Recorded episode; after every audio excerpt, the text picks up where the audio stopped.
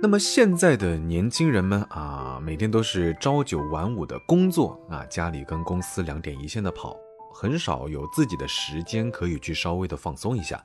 那节假日的话啊，出门旅游人又多到不行，不是大家都笑说出门一半的时间都在去的路上，另外一半时间在回的路上嘛。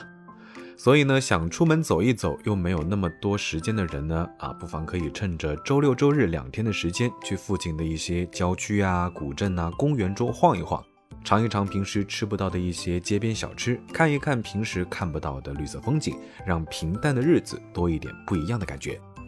因此呢，大江在这期节目当中，想向你们介绍一个适合轻松游玩、充满着文艺气息的小镇。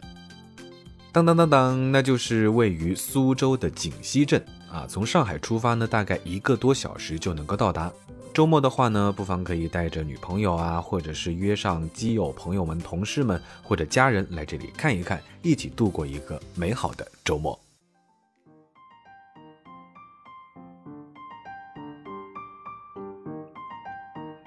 其实说到江南六大古镇啊，苏州其实就占了三个。这些园林庭院啊，跟喧嚣的城市环境仅仅相隔几个街道的距离，却能在闹中取静。在里面生活的当地居民啊，大部分都过着悠闲悠然自得的生活。那景区里面呢，也不乏有一些美如画的啊小桥流水啊，亭台楼阁，粉墙黛瓦。那苏州的古镇最有名的，可能大家都立马会想到周庄。都说呢，上有天堂，下有苏杭，中间呢有一个周庄。这里是江南最早闻名于全国的水乡古镇啊，又被称作为中国第一水乡。那么由于实在是太出名了，所以大江呢在这里就不多做介绍了，反倒是离它不远的锦溪古镇，大江呢在这里可以给大家说一说。相较于周庄来说，锦溪要安静的许多，这里的商业气息呢也没有那么的浓厚。这座有着两千多年历史的江南水乡，有很多的历史古迹。现存的很多建筑呢，大多数都是沿着水道建造起来的，房屋呢多为一二层的砖木结构。如果住在里面的民宿的话呢，清晨起来打开窗就能够看到弯弯曲曲的河道，以及坐在河边洗晒衣服、烧饭啊、唠嗑家常的当地居民。比起说是到了一个景点游玩，那不如说是更像在无意间走进了上世纪的古城镇中啊，满满的都是当地人的浓厚的生活气息。那么这里最有名的呢，就是那条长长的古莲桥，看着两旁大片大片的荷花叶啊，尽管现在还不是时候啊，没有莲花可以欣赏，但是呢，其实你可以完全想象到盛夏的时候全部盛开时候的场景。那现在呢，空气中有着淡淡的桂花香，看着水中的倒影，真的有一种梦里水乡的感觉。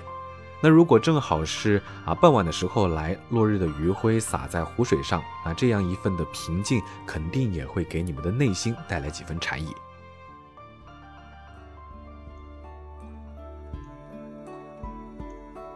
如果想真实的感受到这份江南小镇所带来的柔和感觉，那不妨可以乘坐一下这里的手摇船，用当地人的方式游一游水乡。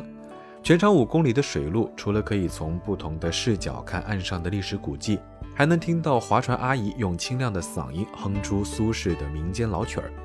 那来到古镇呢，除了各式各样的特色民间工艺品以外，那必不可少的肯定就是街边的美食。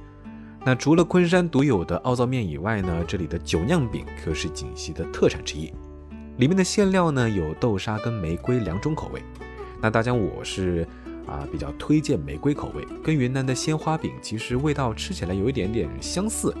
但是由于做饼呢是用清酒酿来发酵的，那所以呢又多了一股淡淡的酒香味。相比周庄、西塘等几个江浙沪知名的古镇，锦溪这里呢更有小家碧玉的感觉。走在大大小小的街头里，丝毫感受不到浓厚的商业化气息。那即便是在旅游旺季，这里也保持着独有的安静恬然感。没有琳琅满目的商业店铺，也没有比比皆是的街头小贩，在这里呢，你完全可以感受本地人最自然的生活状态。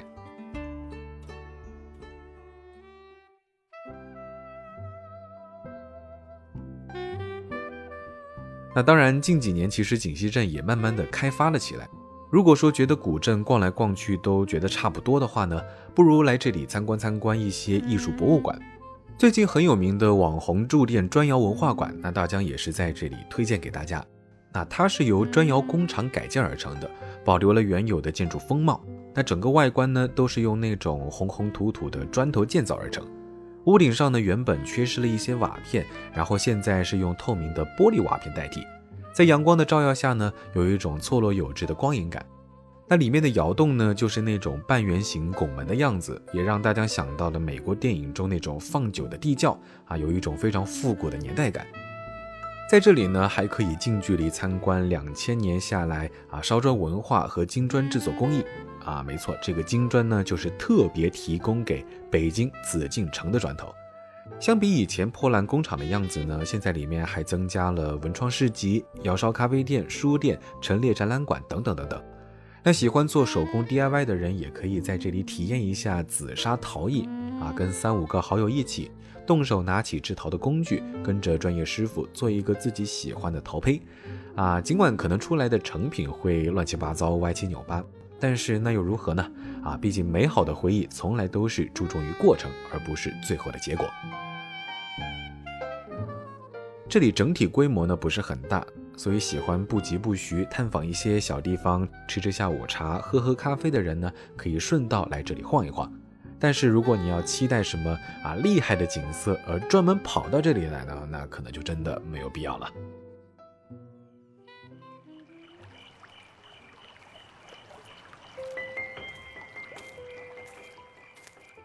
在距离驻店砖窑文化馆几公里的不远处呢，啊，有一个没什么商业气息，只有浓浓大自然气息的地方——理想村季家墩。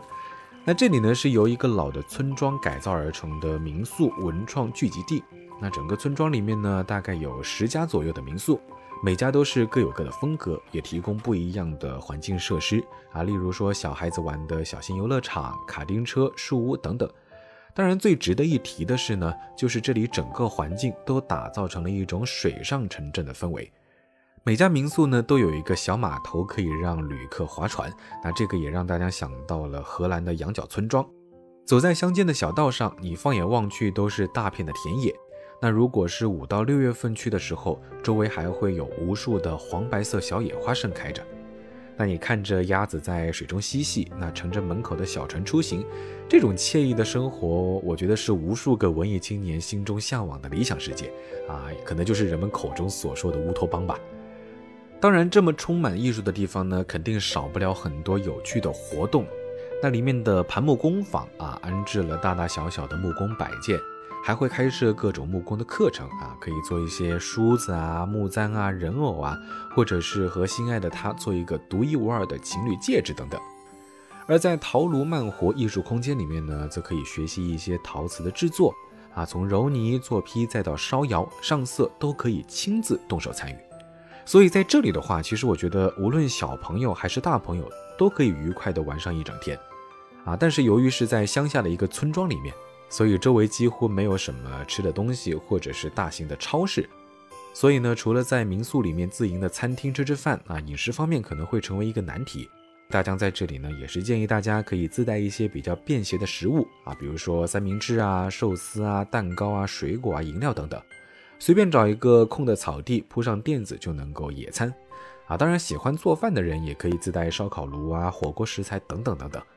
在民宿的院子里面呢，欣赏夜晚的星星，吹一吹田野的风，啊，想想如果这个时候配上一瓶冰镇过的啤酒，啊，白墙上呢再投屏着搞笑的综艺，然后几个好朋友嘻嘻哈哈的陪在身边，是不是非常的休闲、舒服、温馨呢？其实，在这种跟大城市截然不同风格的地方待着，你会特别容易去思考过去、现在和未来的生活状态。这种田间的乡村生活，说实话，真的会让啊我回到那种小时候的感觉，远离了城市的喧嚣，那种无忧无虑的生活，会给我们的身心重新充满电。